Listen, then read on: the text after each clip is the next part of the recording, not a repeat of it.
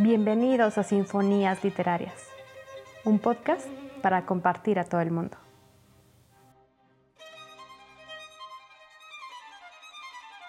El diccionario define a sinfonías literarias como el conjunto de voces que suenan acordes a la vez, letras relacionadas con las emociones, al ser un arte de expresión verbal y conjunto de obras que versan tratando de exponer conocimiento.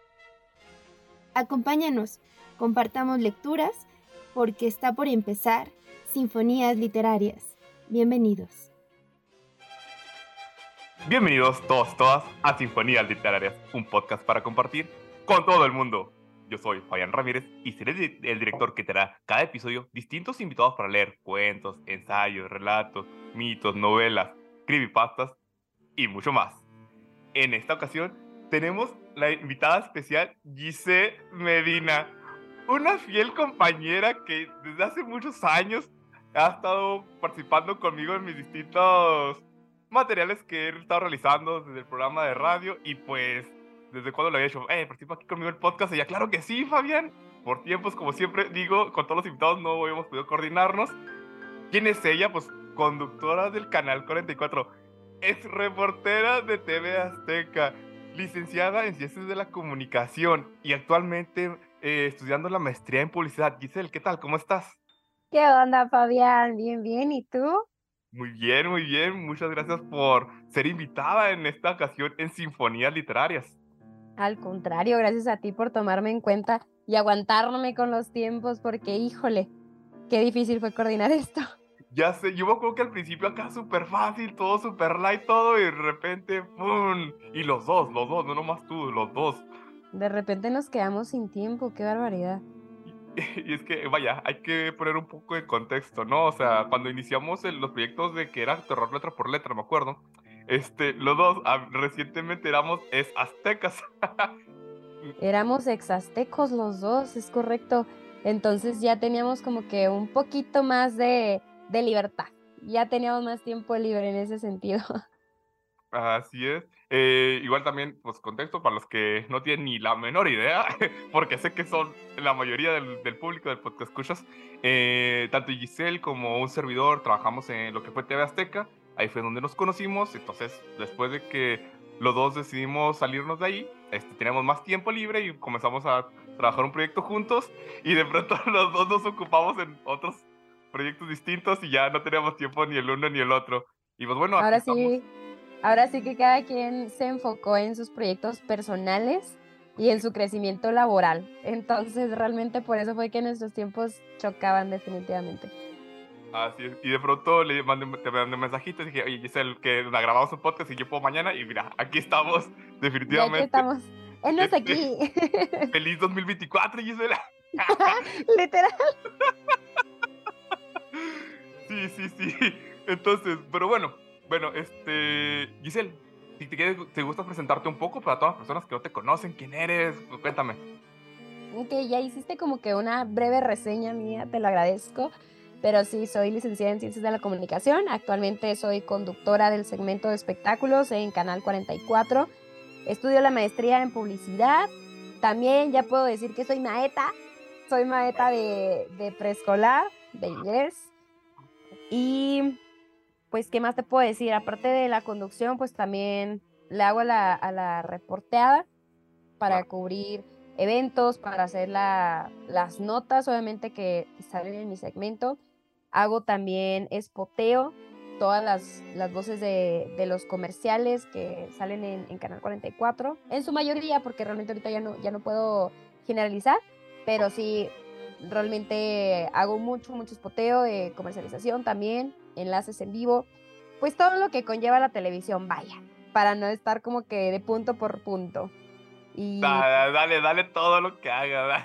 Te voy a aventar todo el currículum. cámara, fotografía, publicidad. Pues también le hago un poquitillo a eso de, de la camarografiada, pero realmente ya no tanto ya no tanto como ya, ya no estoy en, noticias como tal, ahora sí que nada más en, en puro segmento y enfocada 100% en conducción. Ahora sí ya pido apoyo de, un camarógrafo para, para la cobertura de eventos. Claro, claro que sí, pues claro, eh, comprendo que entre más uno se va especializando en un área, pues claro que es más complicado hacerlo, eh, pues de distintas actividades que hay que realizar, ¿correcto? Así es. Y pues bueno, Giselle, cuéntanos, ¿qué es lo que vamos a escuchar el día de hoy? Oye, pues es que esto es algo bien curioso, porque yo cuando descubrí esta lectura, pues me enganchó por el simple hecho de que era paranormal, ¿no? Tú sabes que a mí me, me engancha todo eso, por eso estamos aquí correcto. Pero conforme iba avanzando la lectura, me di cuenta de que era en un lugar no tan alejado de nosotros. Nosotros estamos en Chihuahua como tal estado, yo en la capital, tú en la frontera en Ciudad Juárez. Por consiguiente, te queda más cerca esto, que es el departamento maldito que se encuentra en El Paso, Texas. En El Paso, Texas, aquí en la vecina ciudad de El Paso. Como tiene razón, pero bueno, tú eres de Chihuahua, como decimos acá los juareces, eres una chihuahuita. Entonces, chihuahuita. Ajá, como tal, eres una chihuahuita. Entonces, para nosotros acá en los de Juárez decimos que los de Chihuahua siempre vienen al paso, siempre, todos. Es como que... Se sabe. no vienen a Juárez, vienen al paso. Correcto. O sea, Juárez, Juárez está de paso para el paso. Literalmente, Ciudad Juárez es la ciudad de El Paso. al paso. Sí. Sí, literalmente. Entonces, yo sé que todos los chihuahuitas les encanta y les fascina el paso. Y pues da la casualidad, ¿no? De que encuentras este libro, este cuento, que habla sobre la, habitación maldita, el departamento maldito, ya se me ahí. El departamento maldito realmente no es un cuento, o sea, tenemos que explicar esto porque es una recopilación de tanto de leyendas como de historias verdaderas. Entonces, esto más allá de ser un, una leyenda. Es que mira, a ver, vamos a ponernos primero en contexto con este libro. Claro. El autor lo que relata aquí es que él en un principio tenía este libro de leyendas precisamente y de cuentos también, de que él escribía y todo eso. Sin embargo, conforme fue avanzando, pues su popularidad, podría decirse de esta manera, sus lectores comenzaron a mandarle sus propias vivencias. Entonces dijo, o sea, como para que se inspirara en, en estas historias. Entonces dijo, pues es que no, no puedo meterle de, mi cosecha, son demasiadas las historias que me están llegando, son demasiados hechos paranormales que le están pasando o que le pasaron a, a la audiencia. Entonces, así tal cual me los manden, así los voy a publicar. Entonces le llegaban por correo, les llegaba por Facebook, por sus redes sociales en general así que él decidió publicarlos. Y es por esto que me llamó tanto la atención el simple hecho de que dijeras, wow, o sea, está en el paso, que realmente es una ciudad muy nueva, o sea, es una ciudad moderna y que tenga como que este tono paranormal, pues claro que sí, da mucha curiosidad. Buenísimo. Ahora con este contexto y esta presentación de lo que vamos a escuchar, vamos a escuchar precisamente, valga la redundancia, el departamento maldito. el departamento maldito. Sinfonías literarias.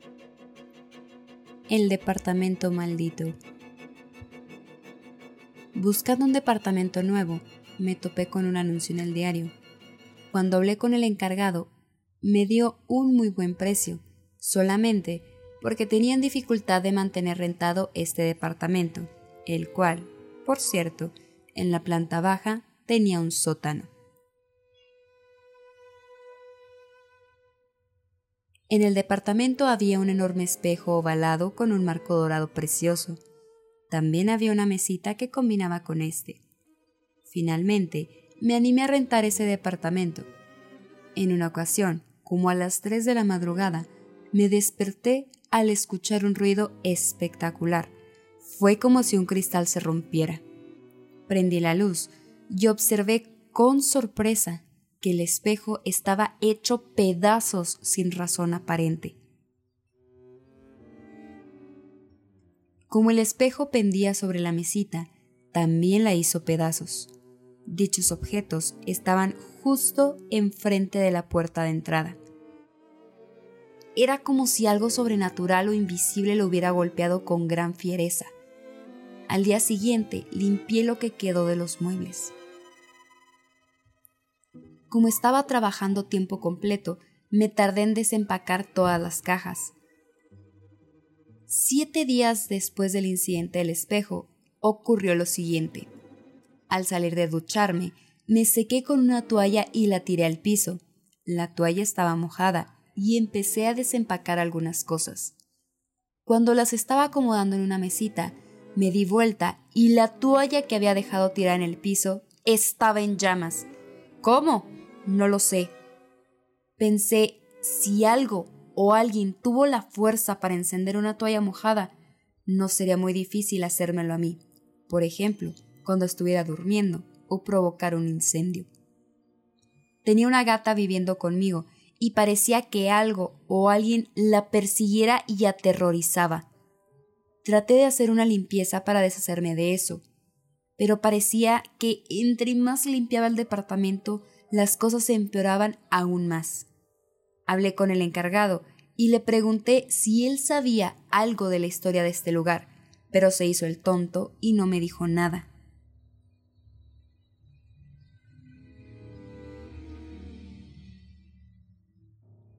Además, me advirtió que el contrato que firmé no lo podía romper y que debía permanecer el periodo que lo había rentado.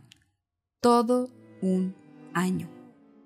Si yo decidía moverme, por ley, tenía que pagar el 80% de la renta, viviera o no en ese lugar. Me encontraba en una situación sin salida y los ataques sobrenaturales continuaron, haciéndose cada vez más frecuentes. Durante el primer mes me ocurrió esto. Una noche llegué muy cansada del trabajo. Me recosté en la sala y dormí probablemente una hora más o menos. Al despertar, toda la ropa de mi closet estaba tendida sobre mi cama. El mensaje era obvio, un lárgate de aquí o te va a ir mal o más bien peor. Comencé a recoger mi ropa de la cama para colgarla de nuevo y me di cuenta que había una mancha de sangre seca y vieja en la pared del interior del closet.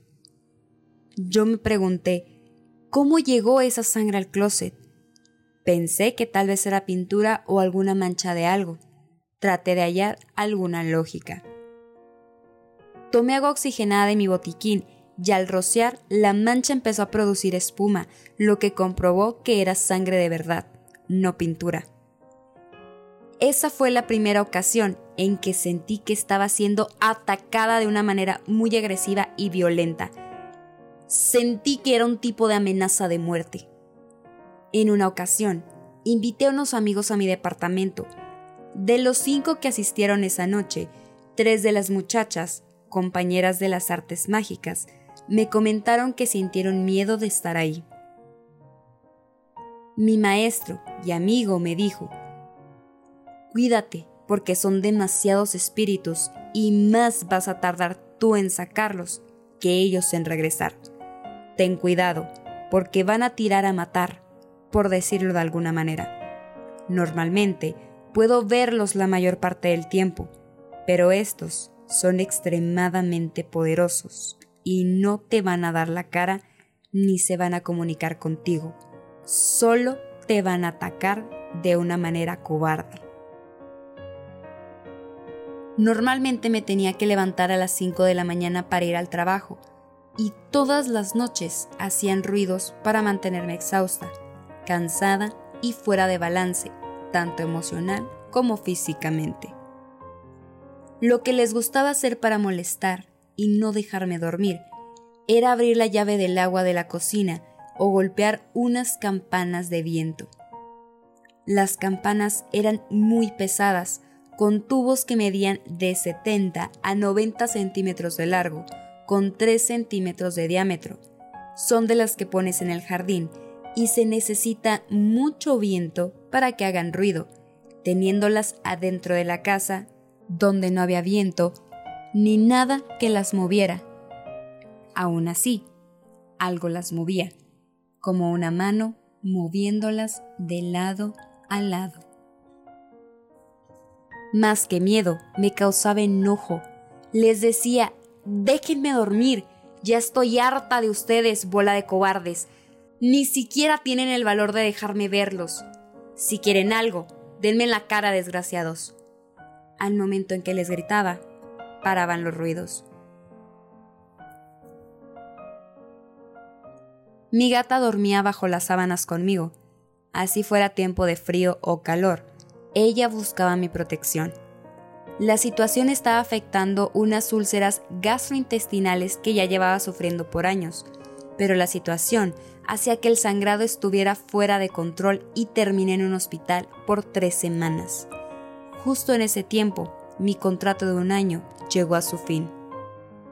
Dos semanas después de salir del hospital, empecé mi mudanza. Curiosamente, años después que visité a una sacerdotisa wicca como yo, en un departamento que estaba a media cuadra de este lugar, me enteré que cuando ella compró su casa, misteriosamente estaba a un precio más bajo de lo esperado. Al hacer renovaciones en el lugar, descubrieron en el sótano algo tan impactante que tuvieron que contactar a las autoridades municipales.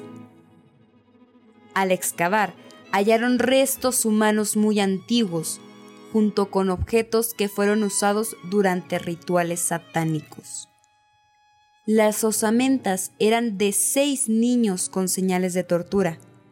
Se calculó que estaban ahí desde principios del siglo XX, por ahí de 1908. Nunca voy a saber si quienes me atacaban constantemente durante el año que viví en el área, ni sabré si eran víctimas o victimarios, pero sí que esas agresiones que me hicieron eran con intenciones malignas. Esto sucedió en una de las áreas más viejas del Paso, Texas, conocida como Sunset Heights. Ha sido el único lugar en donde las presencias de estos seres nunca me permitieron observarlos, pues normalmente puedo hacerlos, algo que ya no me asusta, puesto que desde que tengo uso de razón he sido capaz de esto. El único problema para mí es saber si están vivos o muertos. El bien y el mal coexisten en este plano. Afortunadamente, siempre me he topado con fantasmas, por llamarlos de alguna manera, buenos, excepto por contados casos como el que acabo de relatar. Sinfonías literarias. Acabamos de escuchar La Habitación Maldita, El Departamento Maldito, por Giselle Medina. Giselle, me encanta tu narración. Me encanta tu narración, disculpa. Eh, y bueno, cuéntame, ¿de qué libro sale esto? ¿Quién cuenta esto? ¿Qué anda con esto? Neta que me saca mucho de onda más que nada por esto que estamos diciendo, que es una historia real. O sea, lo, lo leíste de un libro, este, está, está publicado.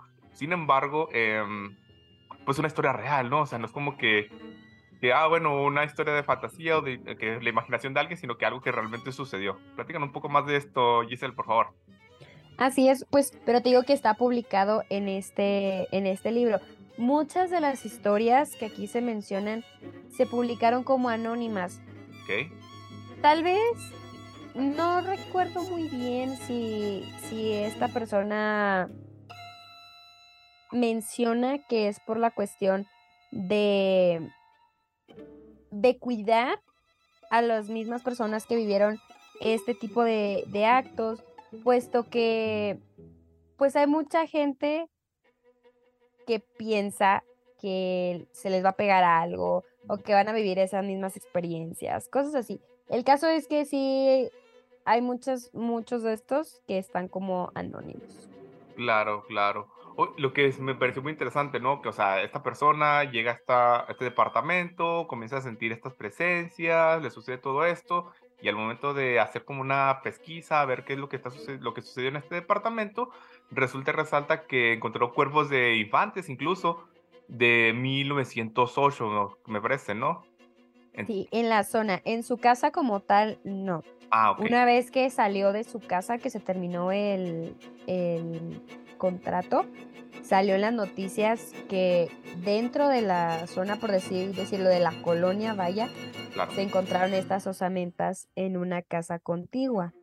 claro. Sí, Ay, es que, y luego, y así como esta, esa, este, este, relato nos lo compartes muy alegremente, y como mencionaste al principio del podcast, ya que se debe a la cercanía que tiene tanto conmigo que contigo, o sea, porque estoy en el Juárez y tú allá en Chihuahua, y pues esto sucede en El Paso. Y así como esta historia, eh, encontramos más que está, está cerca. Cuéntame un poco de este libro, Giselle. Ah, es de toda la República Mexicana pero también menciona estas partes, por ejemplo, como el paso, porque el autor es mexicano, el de este libro. Entonces, realmente no porque sea mexicano va a tener únicamente público local. Entonces, como pues exportan los libros y todo esto, por eso te comento que todo lo recibió a su correo o a sus redes sociales y ya decidió cuáles historias publicar. Y de hecho sí menciona dentro de, de la introducción del libro de que eran demasiadas las que le estaban llegando, entonces ahora sí que eligió como que las mejores o las que llamaban más la atención para publicarlas. Ok, ok, súper bien. Y pues bueno, eh, Isel, tú ahorita lo mencionaste también que eres fan del terror, del horror y todo esto. Cuéntame un poco más al respecto de cómo inició este gusto, cómo es que encontraste este libro, etc. Pues fíjate que el gusto como tal por lo paranormal, no sé cómo lo adquirí, pero sí recuerdo que pues, desde niña me ha gustado todo esto. Me acuerdo que yo la primera vez que vi la película El Exorcista tendría como unos 8 o 9 años, algo así. Y me acuerdo que hasta les dije a mis papás de que, ay, qué padre, yo quiero bajar las escaleras así. Entonces, sí, sí, sí, o sea, se me hizo algo como que muy cool, más allá de asustarme, se me hizo algo muy cool. Y ya cuando, cuando entré a porra, pues claro que sí lo intenté. Claro. Una vez que adquirí el conocimiento, dije, yo también lo voy a hacer. la habilidad. Sí, sí, sí, o sea, ya de cuando pues supe hacer el arco y todo eso, ¿no? Ya cuando adquirí la elasticidad necesaria, pues ya de hecho en la universidad me sirvió mucho todo esto porque recuerdo que también grabamos un, un video de esquizofrenia. Entonces, les dije, ¿saben qué? Pues, o sea, yo puedo caminar en arco. Entonces, pues también sirve eso para el video. Y sí, o sea, ahí andaba yo por toda la universidad caminando en arco y asustando a la gente, o sea, sin querer, obviamente, porque pues yo salía de un salón y me iba en arco hacia otro salón y eran como las 6, 7 de la tarde. Entonces, en una ocasión sí salió un profe a decirnos de que, oigan, pueden dejar de hacer eso porque están asustando a mis alumnos. Les dije, ay, perdón, una disculpa, es que estamos grabando un, un video referente a la esquizofrenia. Y pues sí, era muy fácil, pero ya, pues no sé, como, no sé si ahorita lo puedo seguir haciendo, puesto que ya tengo dos años de haberme retirado, dos, tres años aproximadamente de haberme retirado.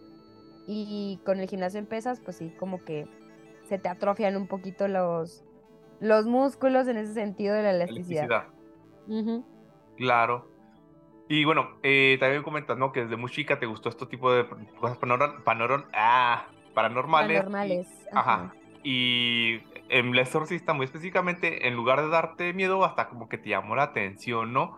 Entonces te hago la pregunta, ¿realmente te dan miedo este tipo de cosas, dice? Sí, realmente soy muy miedosa, Fabián, mucho.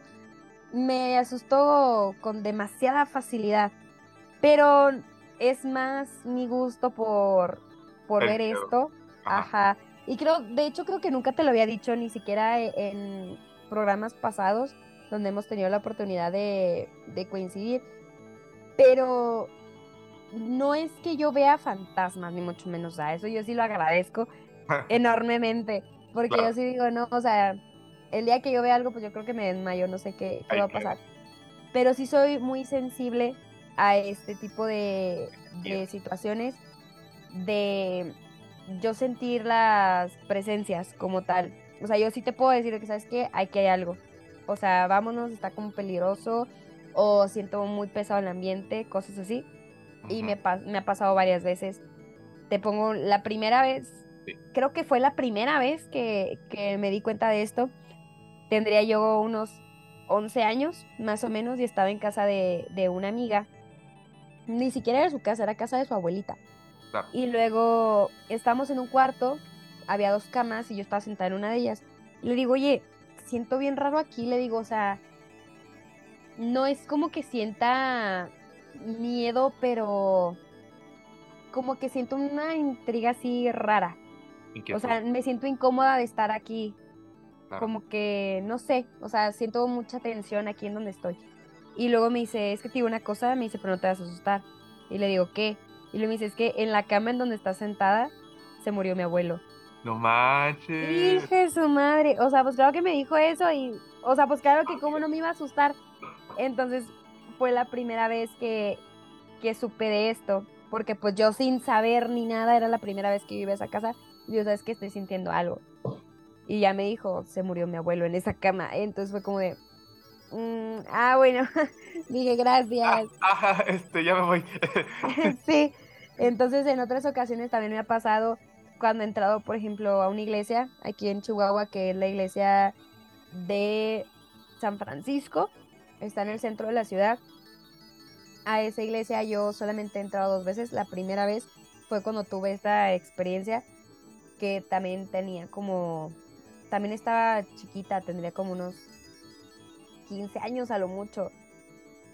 No, si no es que menos, yo creo, porque tenía ya como 15, 16 años cuando fui a una boda, que fue la segunda vez que entré. Yo no quería entrar a la iglesia otra vez por esta experiencia también que me pasó. Y aquí, o sea, la primera vez que te comento esto, haz de cuenta que entré.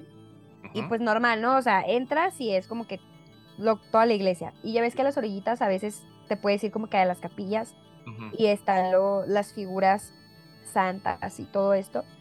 Pues me fui a una de, esas capillitas porque yo no conocía, no conocía esta, esta iglesia. Entonces entré, yo iba viendo para abajo, levantó la mirada y está una figura de la Virgen, pero no era la, la Virgen María, como la conocemos, era, ya, ya ves que hay mucha, muchos tipos de vírgenes, ajá. Entonces era otra virgen, de, desconozco, te mentiría si te digo un nombre, no me acuerdo quién era. ¿Cuál? Fátima. no, no me acuerdo realmente. pero gigante, o sea, de los, de las figuras gigantes, que están muchísimo más grandes que tú. Claro. Entonces, o sea, era de, de pies al techo, haz de cuenta. Entonces, cuenta que levantó la mirada y te lo juro que la Virgen me estaba viendo. Entonces, pero sentí un miedo terrible, o sea, yo salí pero corriendo de ahí, corriendo, entonces, sin gritar, sin nada, pero nada más así como que corriendo. Y estaba una señora ahí en la iglesia cuando vio que salí corriendo y que me fui con, con mis papás. Y la señora luego, luego volteó y dijo, ¿qué vio? ¿Qué vio? Entonces, o sea... O sea, ya sabía, ya sabía. ¿Estás de acuerdo que si no pasara nada ahí, pues no habría tenido esa reacción. Entonces, mi papá fue conmigo, o mi mamá, no me acuerdo quién, casi creo que fue mi papá conmigo, y lo me dice, pero la Virgen está volteada, me dice, o sea, está volteada así rezando, ¿sabes cómo? Y para el otro lado de donde yo estaba. Entonces yo sí que yo ya no quería entrar ahí. O sea, te digo que a lo mucho tenía 15 años, pero que sí tuvo que haber sido un poquito, como unos 13, 14 años aproximadamente. Entonces, yo ya no he querido volver a esa iglesia para nada porque desde que entré yo sentí el ambiente muy, muy pesado. ¿Qué iglesia dijimos que es? La iglesia de San Francisco. Así para toda la gente de allá de Chihuahua. que vaya a esa iglesia o que nos comenten, ¿no? Pongan los comentarios ahí qué experiencias han tenido. Sí, es esa. Y luego, ¿qué otra? me han abierto también así que las puertas. Ok. Em, me las han cerrado también. Ah, ok. Que vas y de repente te cierra la puerta o, te abren la puerta de nada. En, eso me pasó en el departamento de. O sea, en la casa de mi abuelita. Ok. La casa de mi abuelita tiene un departamento contiguo. Entonces, literal, nada más está separado por un, un pasillo la casa se conecta con el departamento, no creas que se entra, sí se puede entrar por fuera, pero es compartido. Ok. Entonces en ese departamento yo también estaba, estaba sola en el departamento, todos estaban en la sala, en la casa que estaba mucho más lejos. Y yo tenía la puerta cerrada porque me estaba arreglando. Entonces yo estaba en el baño y escuché que abrieron la puerta. Entonces salí del baño y luego digo, mami, ¿eres tú? y no había nadie. ¡Hala! Entonces de que, pues claro que me da así como que el pánico, o sea, luego luego sentí algo. Entonces me fui hasta la sala y están ellos en la cocina y luego les dije, oigan, ¿ustedes acaban de ir al departamento? No, pues estamos desayunando. Y sí, literal, o sea, estaban de que sirviendo y todos, y todos ahí sentados. Les digo, es que me acaban de abrir la puerta. Me dice, me dice, ¿ya te asustaron? Ah, Y y yo así como de, no puede ser posible porque nunca me ha pasado nada. Yo ya había escuchado cosas de que en particular en el departamento se aparecían, pero nunca me había pasado nada. y Te estoy hablando pues desde que nací, ¿sabes cómo? Claro. Y nunca me ha pasado nada. Mm, en otra ocasión, ahí también en el departamento, mi mamá tenía un, un periquito de esos que se prenden con el movimiento. Ok. Entonces, ese periquito estaba en, haz de cuenta, en, en un mueble que estaba pegado en, mi- en mi cabeza. Ujú. Porque yo estaba acostada como que, o sea, en una cama que estaba un poquito más, más abajo de ese mueble. Ok. Entonces, de repente, así en la madrugada se prendió solo. Y ese nomás es de movimiento. Entonces, pues claro que yo, en cuanto escuché que se prendió esa cosa, yo apreté más los ojos y dije, ni se te ocurra abrirlos, ni Sí, se claro. te ocurra abrirlos. O sea, sí me han pasado así como que varias cosillas por el estilo. Vaya, hecho- vaya. Ajá. Eso también, yo creo que lo primero, primero así, pero que no me acuerdo, es que me dicen mis papás que yo cuando tenía dos años más o menos, yo hablaba con un tío que se murió. Porque, O sea, ¿tú te acuerdas o te contaron? Como, como no, así. me contaron, me contaron Ajá, mis papás. Porque estamos en la casa de mis otros abuelos, no Sí. estos que te digo que es donde me abren la puerta. ok. Y que escucharon que yo estaba hablando con alguien. Te digo, o sea, yo hablaba, yo tenía dos años en ese Ah. momento. Bebé. Y recién cumplidos porque era en el 98. Entonces, mi tío, si mal no me equivoco, se murió en el 97, algo así. Un año En diciembre, sí, en diciembre del 97, algo así. Y esto fue en el 98, o si no, algo así. Bueno, el caso es que es por las fechas, o sea, yo estaba muy, muy chiquita. Y yo estaba en el cuarto de, de mis abuelos, sola, y escucharon que yo estaba hablando con alguien. Entonces llegó alguno de mis papás y que me vio así volteando para, o sea, para arriba, así como que para una pared Ajá. o sea, volteando, y yo, no, sí, o sea, quién sabe qué estaba diciendo, no, no, pues obviamente no me acuerdo. sí, pues, sí. Y que me preguntaron de que, ¿con quién estás hablando? Y que les dije así como de que Rudy o algo así, como de que, ah, sí, con mi tío Rudy, y entonces todos se quedaron como de que, What? ¿what? Entonces desde ahí, o sea, pero pues ya ves que en general dicen que los niños tienen mucha esa facilidad de, sí, de poder hablar con los, Con con los los muertos. Ujú. Vaya, vaya lo que estás contando. Y luego, y luego le dices, ah, desde entonces, desde que tengo dos años puedo hablar con los muertos, casualmente. Tengo No, su- gracias a Dios no puedo. O sea, ahorita te puedo decir que gracias a Dios no puedo, pero y tampoco puedo verlos, pero sí puedo sentir cuando cuando hay algo. En la universidad también me pasó y yo alerté a mis compañeros de que saben que ya es hora de irnos de aquí. O sea, me está dando miedo y de repente, o sea, teníamos un chorro ahí y de repente empecé a sentir un miedo muy cañón Ajá. de estar viendo un, un pasillo. Les dije, ¿saben qué? Hay algo aquí. Les digo, no los quiero asustar, no es por asustarlos, es porque en verdad hay algo aquí. Les digo, vamos. Amigos, no es por asustarlos, pero el coco está en la casa. ¡Corran todos! Ah, Sí, son- y te digo que son contadas veces, ¿eh? Lo que, me, lo que me ha pasado. No es como de que vaya así de que al cine y porque ya vi una película del terror, ay, ya hay alguien aquí. No, no, o sea, Claro. También este recuerdo que hace muy reciente poco eh, tú fuiste como a una casa del terror y ahí te estás espantando con cualquier cosita. sí, es una casa que está aquí en Chihuahua también. No es, o sea, no es una casa, es una... mm, ¿Cómo te diré? Un- es un establecimiento que tiene las atracciones fijas. De hecho, hoy voy a ir, por eso te digo de que, ¿sabes qué? Nomás tengo disponible este ratito porque acaban de poner una nueva atracción Ah, ok. y vamos a, a verla. ¿En ¿Dónde es? Es en... Se llama Stranger Things. No Stranger Things. O, Historia. ¿verdad? ¿Esa es, la, ¿Esa es la serie Stranger Things? Ajá, Stranger Things. Ok, no. Esta es Stranger Things de temas. Ah, ok. Temas extraños. Ok, Stranger Things. Ajá. Ok, ok, ahí también ya le estamos, le estamos dando un golazo. Totalmente la publicidad, para que, para que no digan que no, que hasta en un podcast donde eres invitada también le das publicidad, ahí para que les cobres. Nos aventamos, nos aventamos el golazo, pero la verdad vale mucho la pena que vayan y lo conozcan. Claro. Muy bien. Y luego, vaya, todo lo que estás contando me sorprende. Justamente lo que estás diciendo de cuando tenías dos años que hablaste con tu tío Rudy. Eh, me estoy acordando eh, cuando falleció mi abuelo, yo tenía como unos seis años, justamente por el 98, tal cual. Tal cual. Eh, y yo recuerdo, yo recuerdo que estábamos, estaba en la habitación de mis abuelos, precisamente.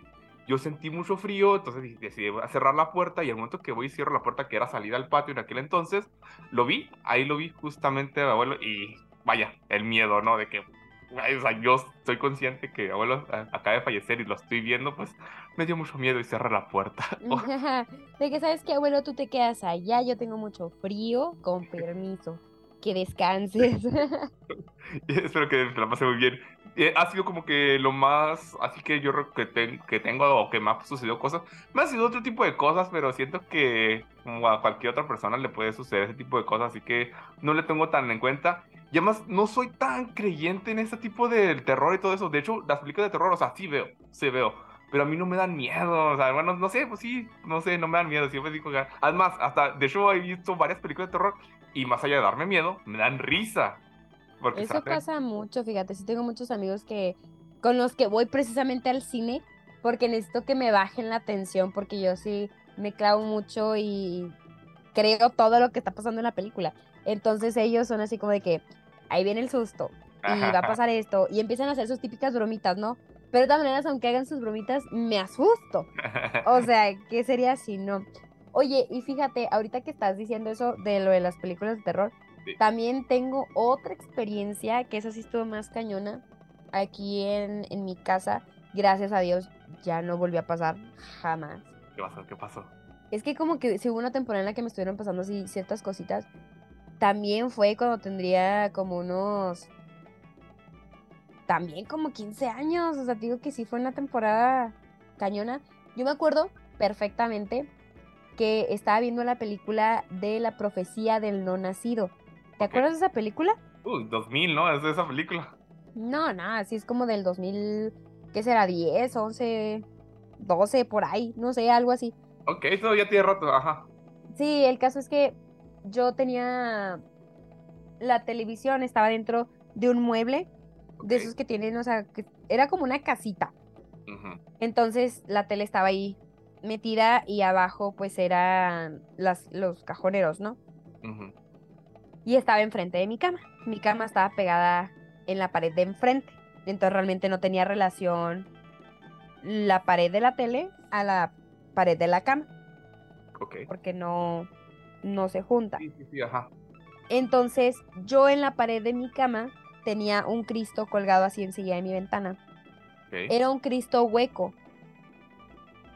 O sea, se cuenta que era la, silueta del Cristo, toda la, la, silueta del Cristo, pero por la parte de atrás estaba completamente hueco. Entonces, ah, estaba colgado. Como que nomás estaba de al frente, ¿no? Por decirlo de alguna manera. Ajá, sí, sí, sí. Entonces, yo estaba acostada y estaba viendo la, la profecía del no nacido. Y en el momento del exorcismo, que es en la parte donde está la, la chava en la camilla, que empieza a aparecer como que el niño, ¿no? Por todo lo alrededor. En ese momento que están diciendo lo que se dice para exorcizar, salió volando mi Cristo y me cayó así en la cama. No manches. Hijo, no, pues ya te imaginarás, salí corriendo y salí corriendo y me aventé un clavado a la cama de mis papás. claro. O sea, yo no quería regresar a mi cuarto. Entonces, ya me preguntaban de que qué pasó y no sé qué, ya les dije, me dijo mamá, eso es porque estás viendo la televisión tan tarde y que la película de terror y cosas así, porque si era tardezón, o sea, si eran como de que las 11, 12 de la noche. Prohibido Giselle ver la tele después de las 8 de la noche. Ya sé, entonces mi papá me tuvo que acompañar a, a, mi cuarto. Yo no quería entrar hasta que mi papá apagó la tele y ya me dormí. Entonces me volvió a colgar el Cristo y todo normal. No sé si pasaron días o pasaron semanas después, incluso no sé si meses, pero después de eso, digo que eso fue lo, lo más cañón que pasó Después de eso, yo también estaba una madrugada en la computadora. Y yo me acuerdo que en ese entonces, me acuerdo perfecto, porque era cuando estaban muy de moda las novelas en Wattpad y todo eso. Entonces yo estaba leyendo, estaba clavadísima con una novela, entonces la estaba leyendo así que en la computadora. Y tenía nada más la luz de la computadora dándome así de frente. y de repente empecé a sentir que alguien me veía así, de arriba. De arriba, ok. Ajá, entonces yo así me quedé petrificada y no quería voltear para ningún lado. O sea, yo seguía viendo así la pantalla. Y estoy y tieso. Y- y- sí, sí, sí. Si no me muevo, no me ve, ¿sabes cómo? Sí, sí. No me muevo, no me muevo. Entonces, lo único que se me ocurrió fue gritarle a mi papá. Papá, estoy sintiendo mucho miedo, por favor, ven, préndeme la luz. Entonces ya llegó y ya con mi papá aquí apagamos, así que apagué todo y a, a dormir. A. Y luego, en otra ocasión, estaba, o sea, esa fue, y te digo que fue en este mismo periodo de tiempo. Ajá. En otra ocasión me acuerdo que creo que estaba en el celular o algo así, porque te digo, está clavadísima, o en el iPod. En ese entonces existía el iPod Touch. El iPod. Ajá, entonces estaba también de que leyendo y así, pero también de madrugada, porque siempre, siempre me daba a mí como que leer en la madrugada. Claro. Entonces ahí sí ya estuvo, o sea, subió de nivel esto del miedo, porque empecé a sentir un olor muy desagradable, pero algo que yo nunca había olido. Y empecé a sentir un chorro de miedo. Horrible, horrible, ¿no sabes? Entonces le hablé a mi papá porque también tenía mucho miedo. Y le dije, papá, es que huele, o sea, aquí huele, o sea, esto. Y luego me dice, Mariana, no huele a nada. Y le digo, papá, pero es que aquí, aquí huele horrible. Me dice, Espérate, "Pero ¿qué- es quién es no Mariana?" huele nada. Sí, pues, yo soy Mariana, ya Sí, sabes. sí, sí, te te estoy bromeando. Entonces me dijo, no, ya vete a dormir. Me dice, ya, ¿sabes que Ya apaga eso, porque mi papá también es muy miedoso. Entonces, que yo le estoy diciendo que papá, es que aquí está oliendo. Entonces, ya después supe que olía a azufre. Ah, ok. Entonces, ¿Pero por qué olía azufre? No sé. Ok. Entonces, haz de cuenta que, o sea, yo sentí un miedo, apagué todo otra vez y cerré los ojos, o sea, me volteé así de que para dormir, pero tenía tanto miedo que me puse a rezar. O sea, yo en mi mente diciendo el Padre Nuestro. Clásico. No lo podía terminar, Fabián. Se me olvidaba y se me olvidaba. O sea, era una cosa espantosa, horrible, horrible, horrible. Entonces yo sí que apretaba los ojos y no pasaba y no pasaba. O sea, te lo juro, no podía terminar el Padre Nuestro. Padre nuestro que estás en la tierra, digo, en el cielo. No, ¿dónde era? No, sí, una cosa horrible. Entonces, ya después de que me pasó todo esto, ya al último sí logré ya decir el Padre Nuestro bien, completo, más de una vez, pero batallé tanto para decirlo. Y después de todo esto, platiqué con una tía que ya es muy religiosa, entonces le estaba contando esas cosas y luego me dice, ¿sabes qué? La próxima vez que te pase, pregúntale, ¿qué quieres? Claro. Me dice, porque eso, me dice, todo eso que me estás contando no es normal. Me dice, o sea, empezó desde que se te cayó el Cristo, desde que sentiste que alguien te estaba viendo, y luego ya el hecho de que sintieras ese olor y que no pudieras rezar el Padre Nuestro, me dice, es una llamada de emergencia, o sea, sí, Ajá. ya. Entonces también hablé con, ¿Con un padre? no me acuerdo si con un padre, pero sí me dijo de que, ¿sabes qué? Lee tal cosa, tienes que, que estar rezando, o sea, el agua bendita y todo eso. Y ya después no sé, no sé qué, qué pasó, pero agradezco eternamente a Dios porque todo eso desapareció. Pero sí te digo que fue una época bien, bien tenebrosa, porque no te puedo decir complicada, porque no era como que todos los días me pasara algo. Era muy esporádico, pero sí frecuente realmente. Y por, y por eso tenemos la historia de por qué Giselle no puede ver televisión después de las 8 de la noche, ni abrir su iPad después de las 12.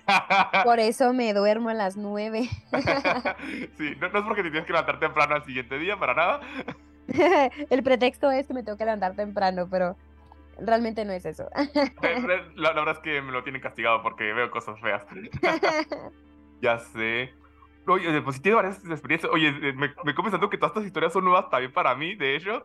Eh, Justo me dijiste, o sea, he- hemos coincidido en varios espacios y, y no me has contado Ajá. todas estas historias, justamente. Estaría bueno como una recopilación de lo que hemos hecho, así como para juntarlo. Estaría bueno, pero a estar perdido por ahí todo. Perdón. Oye, pero es que fíjate que a pesar de esas cosas que me han pasado, Sí. sí me gustaría como que experimentar más cosas. Por ejemplo, Claro. a mí sí me gustaría jugar a la Ouija, por ejemplo. Ah, Pero por lo mismo, de, de que sé lo que podría llegar a pasar, no me quiero exponer, obviamente, porque, o sea, te digo, de tanto que me gusta todo este tema paranormal y todo eso, pues sí me he informado mucho de, de ciertas cosas y me la paso viendo a expertos paranormales y cosas así. Entonces sé que es una puerta que abres y que si no terminas bien el juego, se queda abierta. Y ahora sí que es la entrada para mil entidades. Entonces, pues claro que no me quiero exponer, obviamente, ¿verdad? O sea, Claro, si puedo evitarlo, pues claro que, que lo voy a hacer.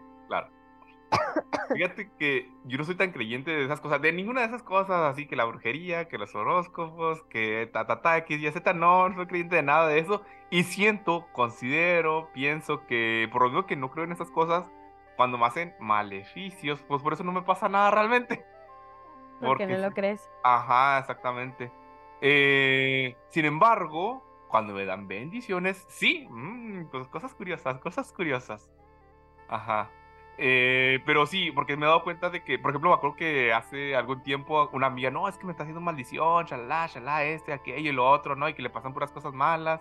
Entonces yo le dije así, le hice el pero comentario que, bueno, es que a mí no me pasa nada porque yo no creo en ello.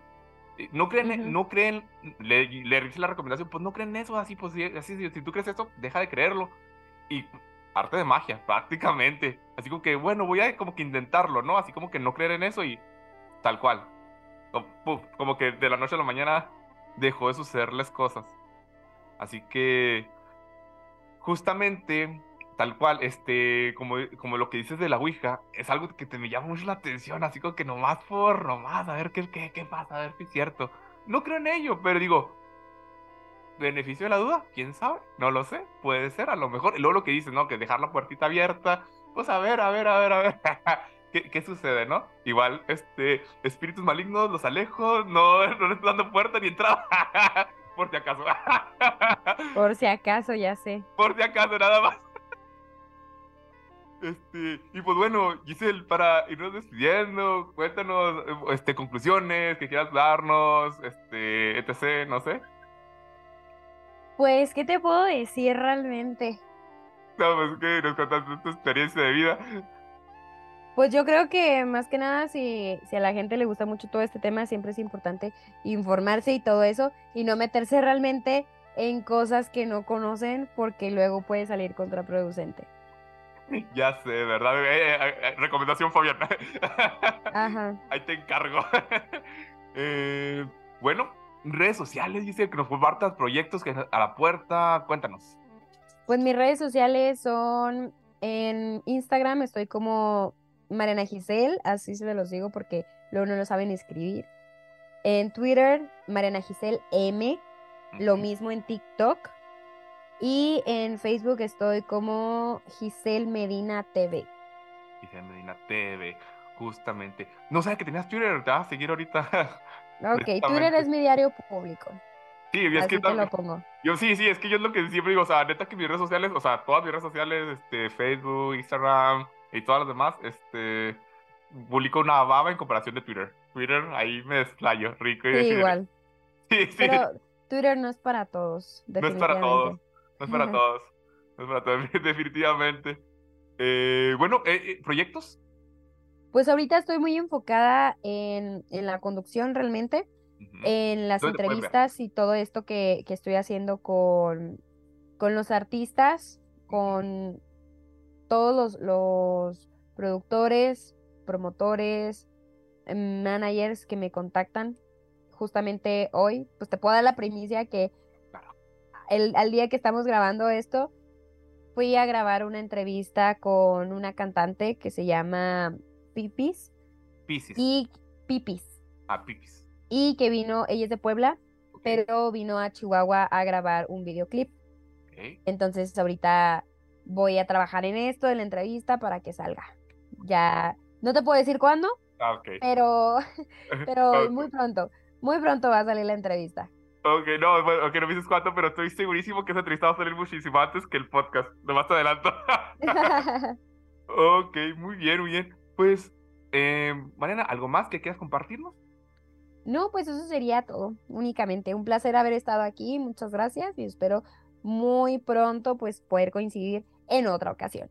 Claro, claro, sabes muy bien que más que invitada a participar siempre conmigo en el podcast y en cualquier otro proyecto que tenga a la mano y a futuro, ¿verdad?